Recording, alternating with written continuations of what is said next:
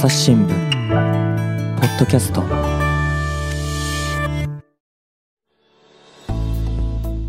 朝日新聞の岸上渉です、えー今回はですね、えー大阪選活文化部の、えー上原義久記者にお越しいただいております。よろしくお願いいたします。こんにちは。あの私朝日新聞の、えー大阪の生活文化部というところで、えー作家などを担当する記者をしております上原義久と申します。はい。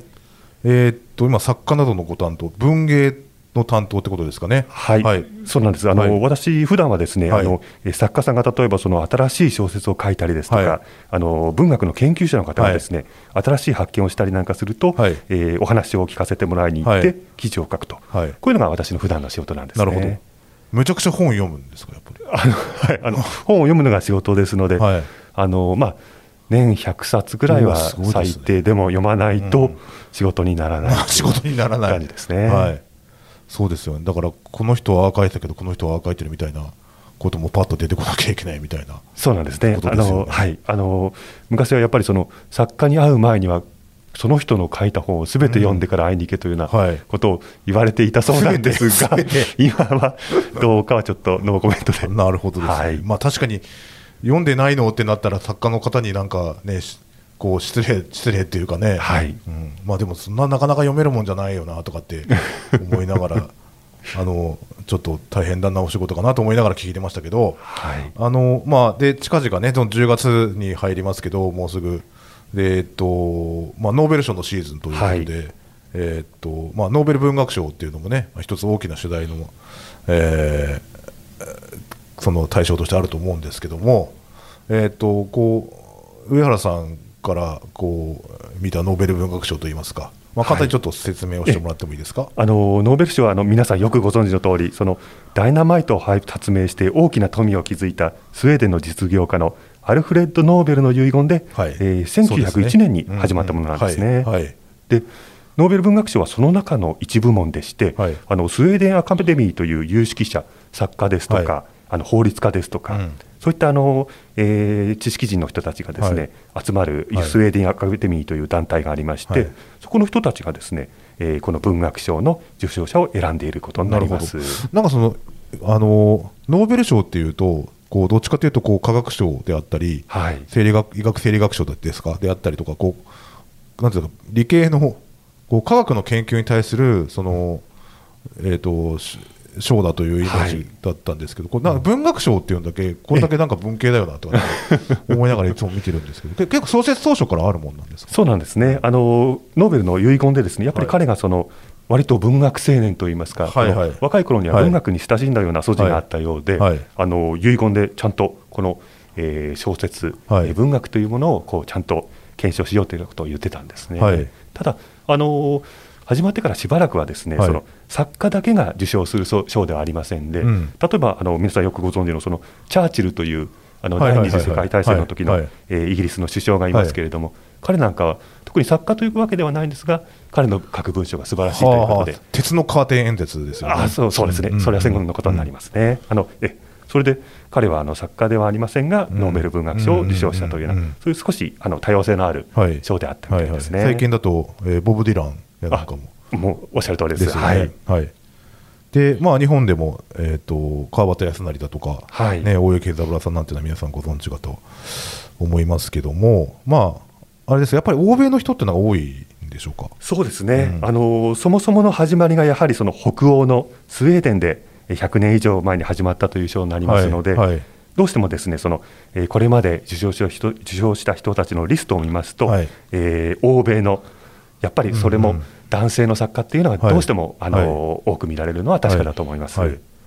最近ですか、その和夫石黒さん、イギリス人ですか、今、国籍は。そうですね、はい。あのイギリス国籍ですので、はい。彼はあのイギリス人として受賞したということになるんですけれども、これまでそのやっぱりあの受賞している作家っていうのは、トーマス・マンですとか、はい。ヘミングウェイですとか、ガルシア・マルケスですとか、はい。そうやっぱりその世界の文学史の中でも、うん。こうこの人は超永久、えー歴史に残りますという人たちがですねやっぱり受賞している票なんですね。はい。でえーただ、やっぱりそのヨーロッパですとかアメリカに偏ってしまうと、やっぱりそのうん。世界で最も権威のある文学賞とも言われていますので、はい。えーいかがなものかなっていうのが、やっぱり選ぶ側にもですね、はい。これはもう何十年も前から言われているんですけれども、はいやっぱり世界中のその多様な地域に目配りをしようということは、もうずいぶん前から、はい。あの言われていることなんですね。はい。はい。最近になっては中国のモーイエさんとか、はい。その辺の方々も名前は、そうですね。ね出るようになりましたよはい。ね。あの私たちあの記者はあの事前にですね、はい。えー誰が受賞するかっていうのをやはり少し予想をして、はいはい。あの原稿の準備ですとか、はいはいはい。そういったものをするんですけれども、はいはい。あの前の年にヨーロッパが受賞した場合には、じゃあ翌年は あのアジアかな、あるいはアフリカかなとはいうふうに、あの予想してかかるんですが、はい。大抵外れます。あのはい、あの素人があの予想してもですね、はい。なかなか追いつかないところがあって、あの大きな流れを見ると、うん。多様性を求めているんですけれども、ただ、ほんのこの数年を見ると、はいどうもその多様性を出すと言ってる割には、ヨーロッパが多いかなというようなことを。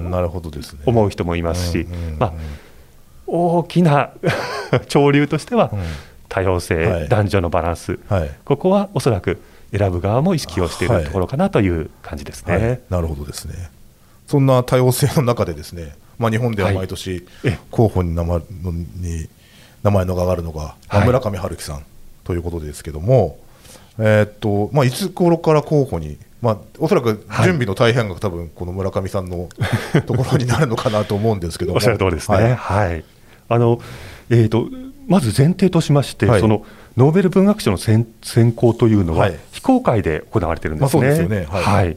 ですので、そのこの選考の中で、えー誰が候補になったかですとか、はいはい。あるいはどのような議論があったかっていうことは、うん。これは50年間公開されないことになってるんです。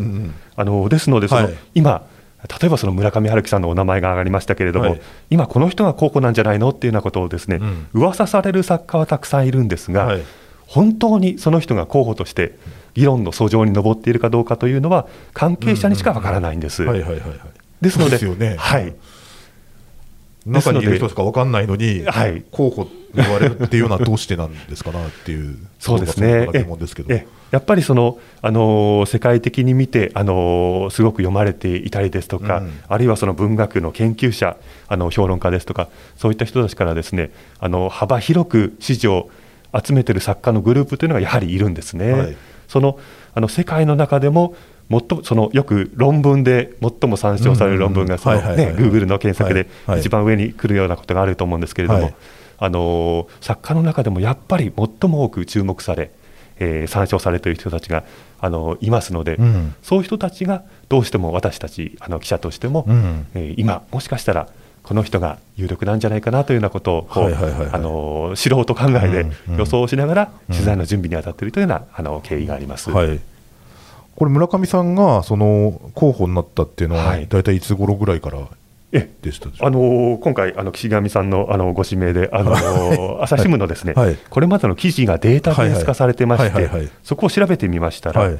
村上春樹さんをそのノーベル文学賞候補として見る記事が出始めたのが、はい。2006年のことなんですね。そんな前なんですね。はい、うん。えあのこの2006年というのは、はい。村上さんがそのチェコの、えー東ヨーロッパですね、えーチェコのフランツカ・カフカ賞とはいいう文学賞を受けましてこのカフカ賞という賞を受けた人がですね、えー同じ年のノーベル文学賞も受けてしまうという、うんこういう例がですね相次いでいたんですね。なるほど、なるほど。ですので、あれ、村上さん、もしかしたらっていうふうなですね、はい期待がこの年に一気に高まったというようなことがあったようなんです。割とこうこうき急上昇してきた、この年に急上昇したという感じですかね。そうですね、は。いはい。あのもちろんこれまでにですねそのうん村上さんの本が世界中で読まれて、うん。世界中にファンがいるっていうことはもう皆さはいはい。ん知っていましたので、はい。はい。そこに来て、いよいよこのきっかけとして、うん。あ世界的にもうあの村上さんという偉大な作家は、そういう賞賞の候補にうん。名前が上るところまで、はい。えー上ってきたんだなというようなことをですね、はい。あの皆さんがあのなんて言いますか、気がついたのがうんうんうん2006年ぐらいなのかなと思います。はいはい。はいなんかあのこう予想でも上位に上がってくるはい。ようなデータもありあったようですね。え。そうなんですね、はい。これはあのあの民間のあのブックメーカーという、これははい。あれですね、賭けですね、はい。インターネット上ではい。賭け事をするあの会社があるんですけれども、はい。この、えーブックメーカーのサイトで、えー毎年、そのノーベル文学賞を誰が受賞するかということを賭けの対象にしてるんですね。はい。でその、えー投票の、えー上位の人気のリストを見ますと、必ず毎年、村上春樹さんがですね、はい。えー1位ですとか2位ですとか、うん。本当の最上位のあたりに、はい。えー位置づけているというのが、うんうんこの、うん。えー10年ぐらいでしょうか、はいはいはい傾向になりますね。あ今でも上の方にはい、あの毎年えあの、うんうん。必ず上の方にお名前がありますね。はい。はい。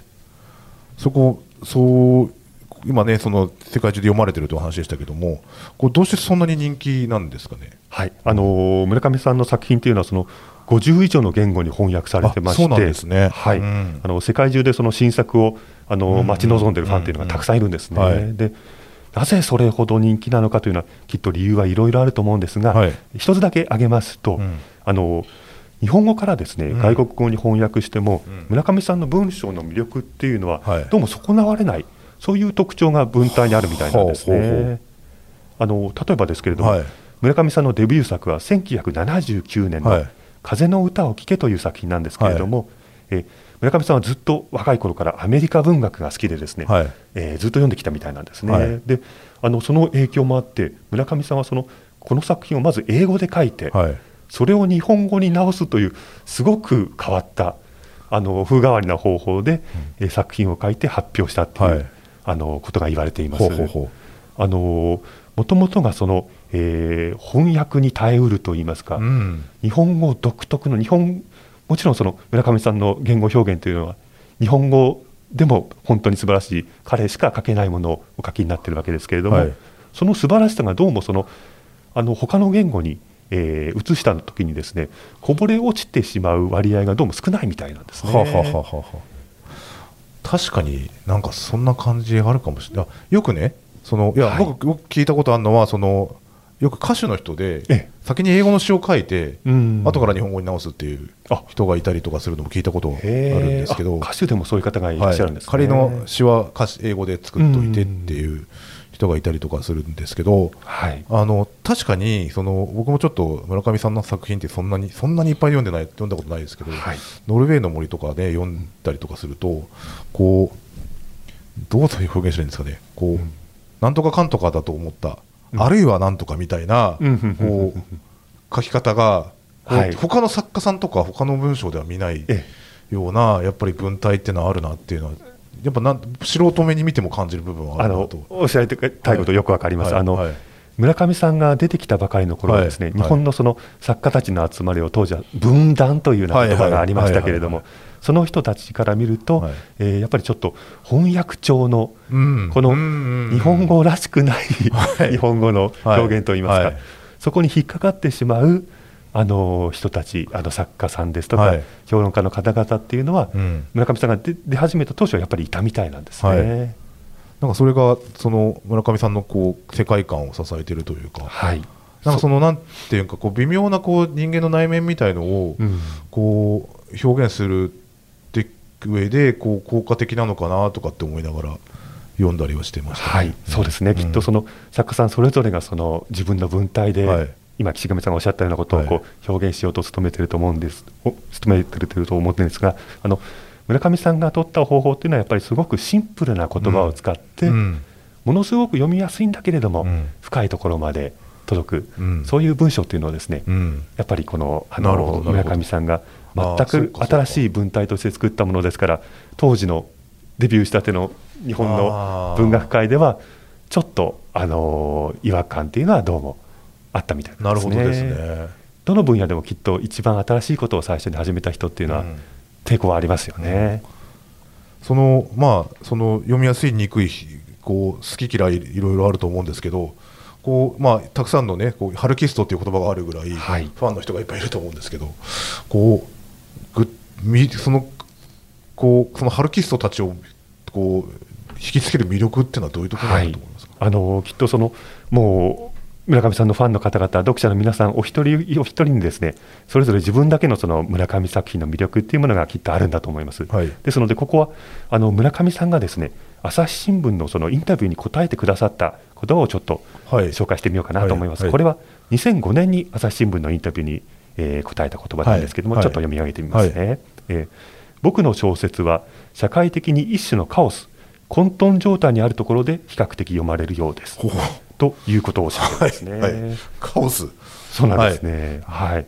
ちょっとこれをどういうことかなとはい。はい考えてみますと、はい。やっぱりその村上さんの作品が世界中で読まれるようになったというのは、大体1990年代以降ということなんですけれども、はい。この時代っていうのはその、うん。例えばその共産主義のその、えーソビエト連邦が崩壊したりですとか、うんうんうん。あるいはそのアメリカの同時多発テロ、ちょうど今年20周年ですけれども、はいはい。あのこの9.11をはじめとして、そのテロの脅威っていうのがですね身近にちょっと迫って感じられたりですとか、あのあるいは最近ですとコロナ禍なんていうこともはいはい。ありますけれども、はい。社会の秩序ですとか、うん。規範っていうものがやっぱり大きく揺らいだ時代でもあったと思うんですね。で、えー村上さんはですね同じインタビューで本を語ってるんですね。はい。えー読者が感じていることは、うん。この社会の中でどうやって少しでも自由に自分を維持して、うん。正気を保って生きていけるかということです。うん。とまたあのおっしゃってまして、うん。この村上さんの言葉から考えてみますとやっぱり先の見えない社会の中でこの、えー孤独や不安を抱えながら生きる個人の姿を見続けてきたと。うん。ここやっぱり個人ということなんですよね。はい。そこにその読者を捉える村上作品の魅力があるのかなというふうにちょっと私は感じておりなます。るほど。なるほど。わかるようでわかんない。そうなんですよね。したけど、はい。やっぱりあのはい。あのはなんでしょうかこうあの村上さんの作品という都会的なあのイメージもあると思うんですけども、その何かそのやっぱりあの孤独ですとか、はい。あの喪失感ですとかあのそういったものを抱えた個人というものをあのうん。ずっと見てきたんですけれども、そのなぜその個人がその孤独ですとか、はい。あの不安ですとかそういったものがその、すごく感じられるようになったかというと、何かそのあのそれまで、えー自分を包んできたあの価値観ですよね、うん。そのそれは一つにはしゃあの宗教というものもあるのかもしれませんし、はい。あのあるいはその、えーもう少しあの都会に出てくる前は村落の共同体でもう少し近い顔の見える人たちとあの関係を作っていたようなことがあるかもしれませんし、うん。そういうその何かそれまで揺るぎない、えー自分を包んでいたはずの価値観というものがですね、はい。ちょっと一回ガラガラポンしてしまったうん。ようなうん。時代、あるいは社会の中で、あの放り出されてしまったですね、はい。そういった個人があの何をあのよりどころにしていくのか、うん。あのそれには決してその答えがですね、あはのいすぐに見つかるものでは当然ないと思うんですね。はい。もしかしたら村上さん自身もその、えー作品の中で明確な答えというものをこう提示しようとは思っていらっしゃらないかもしれませんが、はい。あの何かその村上さんの作品を読んでいますとそのある意味その孤独ですとか、うん。あるいは喪失感を抱えたあの個人っていうのが自分だけではないんだなと、はい。あのまあたかもこの村上さんが自分のために物語を書いてくれたのかなと思うような、うん。こう受け止め方をどうも世界の日本に限らずはい。いろんな地域の方々がそういうふうによく受け止めて読んでいるようなことがあったみたいなんですね。はい。なんか今聞いててですねあの今回、まあ、この後ご紹介するんですけど、はい。昨年出たエッセイの「猫を捨てる」っていう、はい。まあ、ちょ今これから関西とのゆかりみたいな話をしようと思ったんですけどそのちょっと中身を読んでてあれだからその、まあ「猫を捨てる」っていうタイトルにはでは想像できないようなはい。でも話が展開されていくんですけどあれまあこうネタバレ覚悟で言うと、うん。こうお父さんがのと戦争の話が中心ですよね、はい。でその中でそのこう、まあ、非常にこうあれお坊さん実家のねお寺実家がお寺で、ええうん。京都のお寺で,、うん。でお坊さんになろうと思ってそのお坊さんの大学に行くんだけども、うん。その過程で徴兵をされる3回徴兵されるんですよね、はい。でその中でそのこう戦地でうん。中国の戦線とかに駆り出されたりしてるんですけど、うん。あの俳句を読んでるんですよね。あ引用されてましたねね。お父さんの俳句を。いやだからそのこう戦争ってまさしくそのこ個人の価値観っていうのがうん。変わるどころか、はい。その個人の価値観なんて無視されるようなうん。時代、だわけじゃないですか。うん。うんうんその中でその、まさしくそのそこの俳句をよりどころにしていたうん。お父さんの姿を、うん。こうすごく丁寧に描いてるなというのを今、うん。その上原さんのお話を聞いていて、うん。そこがすごいつながるなと思ってい聞いてましたね。あ私は全く気づいていませんでした。そうですね。確かにそのあの村上さんがすごく丁寧にお父さんのことをその、はい。猫を捨てるというエッセイで書いてますけれども、それもやっぱりその戦争っていうあの全てをなぎ倒して個人というものをこうね、はい。ななぎた個人の尊厳をなぎ倒してあの全てを変えていってしまうことのただ中に立たされたあのお父さんっていういう人がどういうふうに生きたっていうことをはいすごくあの資料を調べてはい丁寧に書いてますよね。はい岸上さんがおっしゃる通り、もしかしたらその村上さんが小説を書くときに大切にしていたことも、このエッセイの中でちょっとあのやっぱりここにも反映されてるのかなというのをちょっとお話を聞いてたら思いましたね。なるほどですね。いやすごいそのこんなこと言うとそのは村上さんのファンにすごい怒られるかなと思って言おうかどうか迷ってたんですけど、あのノルウェーの森とか読んでて難しいなって思ってたんですよ正直。そのこう僕の読解力とかあとは教養の問題だと思うんですけどどっちかっていうと。あのいかにこう自分があんまりこう細かいことを考えて生きてない人間かっていうのはこう分かるよなと思いながら。だけどあのまあ、でもでそういう意味で言うとこんで確かにすごい人の内面の難しいところを非常にこうて、ね、分かりやすく描写をしようとしてはい、いるのと、うん。あとはそのその時代時代のこう、生きているその個々のっていうのをこう時代背景をちゃんと投影した中ではい、こう描いてるんだなっていうのはすごい今聞いててうん。感じたのでまた改めて読んでみようかなと思いました。そうですよね、はい。もう本当に私なんかもその村上春樹さんの作品のあの良い読者とは言えない本当に あのあのかじったぐらいの程度の人間ですので。いやいや。えただ、はい。やっぱり村上さん、はい。その初期の作品と、はい。あるいはその90年代の阪神大震災ですとか、あるいはオウム真理教事件、はいはい。こういったものをその、あのー受け止めて、はい。あのーだんだん村上さんご自身がうん。お書きになるものも変わっていったというふうに言われていますよね。ですので岸上さんおっしゃった通りその時代時代によってきっと、い、あのいろんなものを受け止めて、はい。あのご自身を更新されていったはい。作家なんだろうと思います。はい。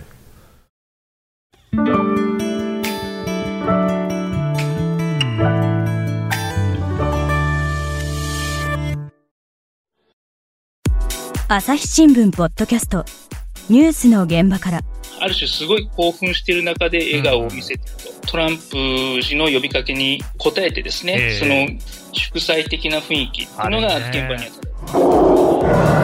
その子供のまだライオンなんですけれども、はいはい。ただなんですね。ただ。はい。余剰動物っていう言い方が業界の中ではあるんですけれども、世界有数の海外取材網国内外各地に根を張る記者たちが毎日あなたを現場に連れ出します音声で予期せぬ話題との出会いを。朝日新聞ポッドキャスト。ニュースの現場から。まあ、今回、その大阪の生活文化部の上原記者に村上春樹を語っていただくのは、まあ、どうなぜかということなんですけども、まあ、この人がその関西のおゆかりの方だということだと思うんですけども、ちょっと簡単にそこ説明してもらってもいいですか？えあの村上春樹さんがですねはい。生まれたのは1949年、はい。えー京都市でお生まれになってるんですね、はいはいはい。世代でいうといわゆる団塊の世代ですよね。はいうんうんうん。であのお生まれは京都なんですがどうも物心をついたのは、えー兵庫県の西宮市というところがありまして、はいはいあのここであのどうもそのあの物心をついて、はい。えー村上さんご自身の意識としては、えー西宮と、うん。その後引っ越した先の同じ兵庫県の芦屋市、はい。この辺りが村上さんのどうもその故郷という、はい。あの地域とご自身も考えているみたいなんですね。はい。あの西宮芦屋っていうと今でいうとこうはい。すごくこうハイソで高級なイメージはあ。ありますけども、そうそうですよね、うん。私もそのあの関西がその去年初めて関西にあのそうなんですね。はい、あのはい。転勤で住んだものですから、はいはい関西の事情っていうのがそのよく分かっていなかったんですが、あのどうもその西宮、芦屋、この辺りっていうのは、はい。阪神館という阪神館、そうですね。はい呼ばれ方はいをされる地域なんですね、はい。私もこの前初めて知りました。あ、そうですか。これ、阪神大学のその阪神の字ですよね。大阪の坂とはい。神戸のし神。うん、ですからね。おっしゃる通りですね、はい。この大阪と神戸っていう大都市の間に挟まれた、岸上さんおっしゃる通り、ちょっと敗訴な、はい。はいあの地域のことですよね。はい、いやな何を隠そう私もですね、えあのー、3年間ほどあの兵庫県の、まあ、宝塚っていうなるほど、なるほど。あのーまあ、大きく言うと関心館ですよ、はい。に住んでた時期があって、うん。この西宮宿川のあたりはですねあ。よくあのちっちゃい子供連れて買い物出かけたりとかああ、なるほど。今、西宮ガーデンズってありますけどもうーん。そこまであの行ってこういろいろ買い物したりとかっていうね。あとかあとはい。それこそ阪神の試合も見に行きましたし、あとはその海の方に行ったりとかですね。あ。こう非常にこう住みやすいというか子育てのしやすいはい。エリアなんですよね、この辺もね。あ。ですよね、うん。あの今、岸上さんおっしゃったその宿,、宿川という宿川ね。川が西宮市をその、はい北から南にこう流れてるんですよね、はいはいはい。この北はその阪神タイガースの歌で有名な六甲山からはい。流れ始めまして、この宿川はずっとその北から南に通って、はい。最後はその、えー大阪湾、海ですね、うんうんに、うん。えー流れ着く、はい。この宿川という川の、えー川沿いっていうのがですね、はい。どうも村上さんが幼い頃、うん。住んで、えーこの辺りの風景を見ていたその村上さんの原風景をはい。形作っているのはい。がどうもこの辺りのことのようですね。うんうんうんうん。いやその宿川っていうのはまさしくあの阪急のね特急が止まる駅とあ。いうイメージで。なるほどなるほど。でいやまあ確かに人気のエリアではうん。ありますよね。なんか不動産のなんかこう、うん。関西住みたい街ランキングなんて取ると必ずその上位に入ってくるのがこの宿川というはい。エリアみたいですね。はいはい、そうですよね、あのだから梅田からその特急乗ったら10 12、3分、15分かかんないぐらいだと思うんですけど、詳しいですね。はい。さすが。地元ですね。あのでで、まあ、そこ、すごいこう、あの綺麗な街なんですよね、はい。うん。じゃあ、あそんなところで生まれ育った、あそうそう育った村上さんと。そうなんですね、はい。でそのこの阪神館という地域について、はいはい。はい。村上さんがですねその朝日新聞への寄稿で、はい。その中でちょっとこの故郷について触れてる箇所がありますので、あはいはいはい。これは2005年にあの朝日新聞が頂戴した寄稿ですけれども、はい。うんうん。うんちょっと読んでみたいと思います。はいはいはい。えー僕は宿川で子供時代を送り、うん。中学に入った時に芦屋に移り、はい。神戸にある高校に通った、うん。最も感じやすい18年間を阪神館で過ごしたわけだ、うんうん。そこで多くの友達を作り女の子と巡り合いうん。うん小説や音楽や映画と出会った、うん言い換えるならその18年間が僕という人間の魂の大胸の形を作り上げたわけだ。はい、とかなりあの思い入れが伝わってくるようなことをお書きになってるんですね。はい。はい。はい、そのまあその猫を捨てるの中でもですね、はい。こうその宿川沿いを走ってみたいな、うんこう猫を捨てに行ったみたいな、ええ。ところから始まるんですけど、はい。あのこういろんなやっぱ作品の中にその風景が落とし込まれているわけですか？えうん。そうなんですね、あのおっしゃる通りそのあの村上さんの作品っていうのはその、特に初期の作品はですねその、うん。あのちょっと都会的で、はい。おしゃれな感じで、はいですよね。かつうん。無国籍な感じと言われて、ですね、うんうんうん。一体これが場所が日本なのか、どこなのか、ちょっと一見わからないようなうん。ふうに書かれているというふうに言われていたんですけれどもこれはよくその村上さんのファンの人がですね、はい。あの関西のファンの人が特にあの読んでいると、あれ、これはちょっとなんか、この描写からあの似たような場所が近くにあるなですとか、はい。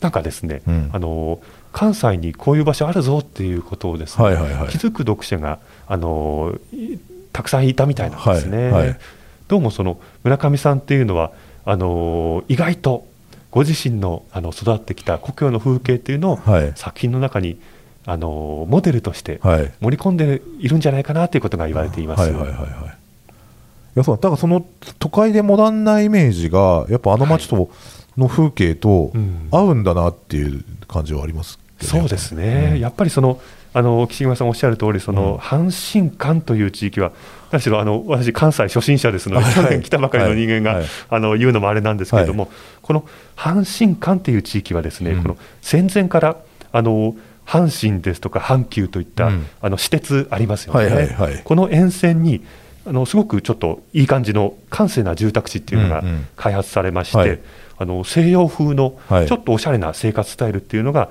いち早く取り入れられた、うんうんうんモダンな地域だったみたいですね。はいはい。だからお父さんがね紅葉学院っていうあ。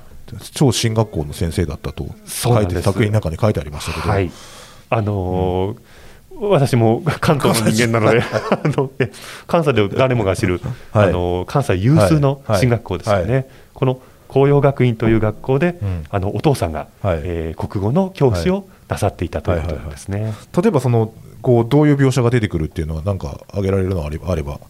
あじゃあちょっとその、はい。あのー猫を捨てるからちょっと見てみましょうか、はい。あのー冒頭の方にですねやっぱりこの冒頭の方は宿川のことについてちょっとか書いてありまして、はい。じゃあちょっと読んでみたいと思います。はい。あのえーともあれ父と僕はある夏の午後海岸にそのメス猫を捨てに行った。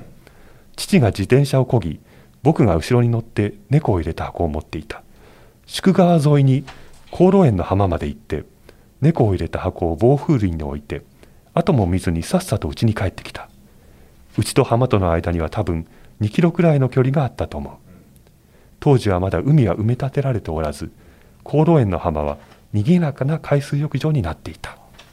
とこの香炉園というのも実際にある地名ですよね、はい、駅があり阪神の駅がありますね、はい。うん。きっと地元の方でしたら誰もが知る、うん。あの地名なんだと思います、いやそうもっと言うとあの辺に浜があったんだっていうのもイメージも今なないですもんね浜行ってもね。そうですね、はい。もう埋め立てがはい。ずいぶん進みまして、はい。で私も去年あのこのあのこの関阪神間の地域をですね、はいはい。あの村上さんゆかりの地に詳しいあの土井豊さんとおっしゃる作家の方がいまして、はいはい。あの村上春樹を歩くという本も書かれたはい。専門家の方でいらっしゃるんですけれども、うんうんこの土井さんに案内をしていただいてですね、はい。この辺り一帯を歩いたことがあるんですね。はいでその時に初めて教えていただいたんですけれども今あれですよねこの宿川の川沿いとかうん。河口の付近まで行くと、あのー対岸にその、えー埋め立て地っていうのが浮かんでいて、はいはい。あのー海っていうのは開けた場所じゃなくて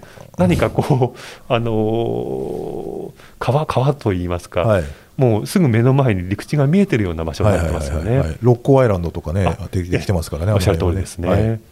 ただ、ここの辺りが埋め立てられたというのは、意外とそれほど古い話ではなくて、はいはい。村上さんがその、えー18歳ぐらいまでですね、うん。この阪神館にいたんですが、はい。彼がこの辺りに住んでいた頃は、まだ海っていうのがですねあの埋め立てられていなくて、うん。もうあの見渡す限りあのこう水平線まで、えー向こうが見えるようなあの開放的な風景っていうのがどうも海岸線というのがですねどうも広がっていたみたいなんですね。あのそのこと、それがその高度成長期に、うん。あの住宅の造成ですとか、はい。そういったことで埋められまして、はい。そのことをですね村上さんはすごくこの何か故郷の風景の喪失のようにはいはい。思ったのか、うん。あのこの、えー彼が見ていた、えー海の風景が変わってしまったこともですね、うんうんどうもそのことを言ってるんじゃないかなっていうような言ってるんじゃないかなっていうとこ描写がですねはい。あの長編小説の中にはい。あるんですね、ちょっと、はい。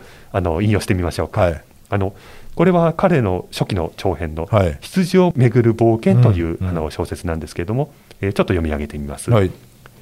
えー海は何年か前にすっかり埋め立てられその後には墓石のような高層ビルがぎっしりと立ち並んでいた。山を崩して家を建てその土を海まで運んで埋め立てそこにまた家を建てたんだ。そういうのを立派なことだと考えている連中がまだいるんだ。とちょっとあのあれですよね。肉肉しげな感じがにじみ出てますよね。ですね、うん。すごくこの彼があのなんと言いますかそのあのやるせなさというか、はい。あの何かを失ってしまったその悲しみというか少し怒りもありますかね、はい。そういったものがすごくあの感じられる文章ですよね。うん。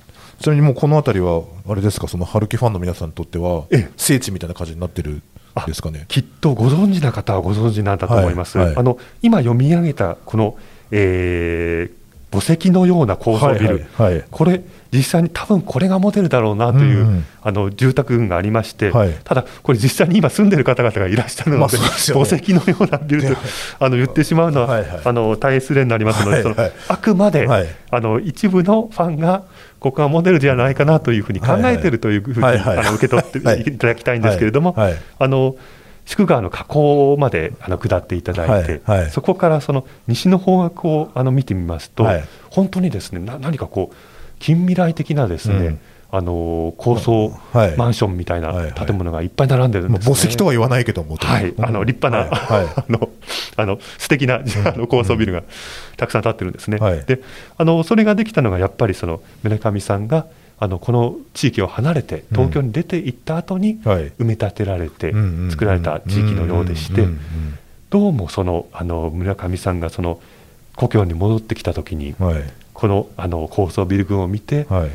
何か自分が幼い頃あの村上さんはこの確か海を猫を捨てるの中でもその昔は親が子供たちだけで海に泳ぎに行っても何でも気にせずにそのそのおかげで子供たちはどんどん泳ぎが上達するんだということをお書きになってましたけれどもその楽しい思い出の海をこう何かこう塗りつぶしてしまった風景としてはい。あのどうもこの高層ビル群っていうものが、あの村上さんの何かあの創作の、あのうん。種といいますか、うん。源泉といいますか、そこに何か、うん。えー刺激を与えたのかなと、はいうん。これはあのご本人が必ずしも認めていることではありませんので、はい。はいあのえー読み手のファンがそういうふうなことを考えているということですね。はい、なるほどですね。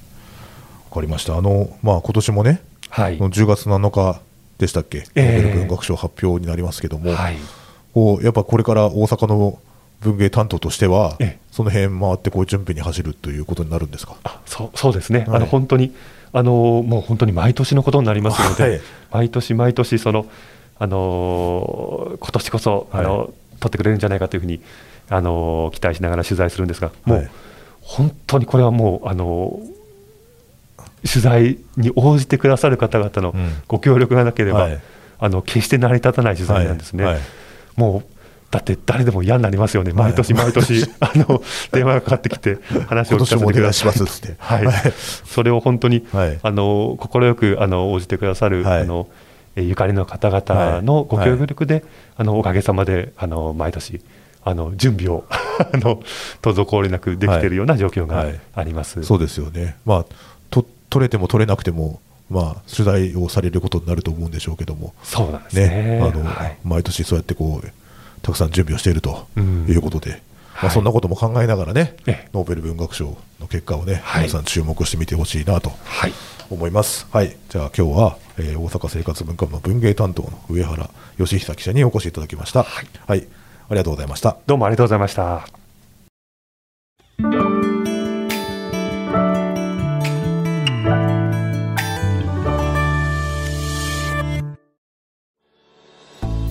はい、ということでですね、えー今回は大阪生活文庫部の上原えー義久記者に、えー村上春樹さんの魅力についてねちょっとお伺いしてきましたけれども、えーっとこれ上原さんがお書きになった、えーっとこう関西ゆかりのね村上春樹さんの、えーゆかりの地を歩いているという、はい。えー記事なんですけどもこれどうやったら読めるんでしょうか？はい、あの朝日新聞デジタルのトップページであの検索のマークをクリックしていただきましてそこでえ村上春樹さんの故郷を歩く、えー村上春樹は漢字ですね、えーで、えー故郷はあの、えー故郷も漢字です、えー歩くもあの徒歩の歩の、えー歩くという漢字を、えー検索していただきますとあの私が書かせていただいた記事があの出てまいりますのでぜひご覧いただけましたらあの嬉しいです。はい。ありがとうございます。あの文学賞取れても取れなくてもっていう話じゃないですけど、まあそうやってこうそこを取り読みながらねまた春樹さんの作品に触れていただいたらいかがでしょうかと、そうなんですね。ね。はい。やっぱりこの機会に村上さんの作品を手に取ってもらえたら、あの記者としても一番嬉しいです。はい。今日は上原義久記者にお越しいただきました、えー朝日新聞ポッドキャストを岸上渉がお送りしました。それではまたお会いしましょう。この番組ではリスナーの皆様からのご意見ご感想を募集しています。概要欄の投稿フォームからぜひお寄せくださいツイッターやメールでも受け付けています。ツイッターでは番組情報を随時紹介しています。アットマーク朝日ポッドキャスト。朝日新聞ポッドキャストで検索してみてください。